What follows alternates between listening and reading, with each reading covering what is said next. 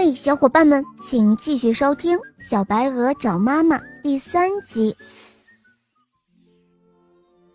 鸡妈妈天天都在河边走来走去，鸭子妈妈也天天在河边游来游去，他们都在等着小白鹅雪团的消息。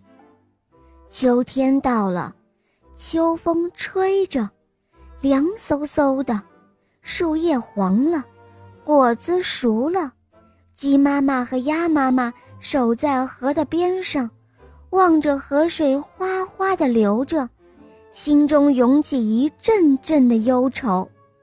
忽然，河面上出现了一个红色的圆球，飘飘荡荡，慢慢的、慢慢的飘近了。鸭妈妈急忙游了过去，张开翅膀。抱住了那个红色的球，原来是一个大苹果，上面呢，一样也是插着一根白色羽毛。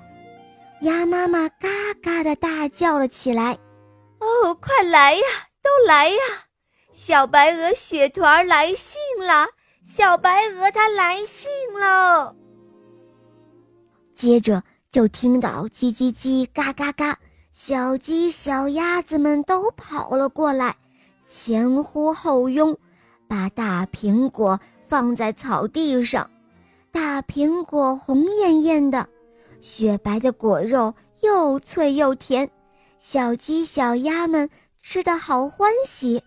汪汪汪！小狗叫着摇尾巴，围着苹果团团转。鸡妈妈和鸭妈妈。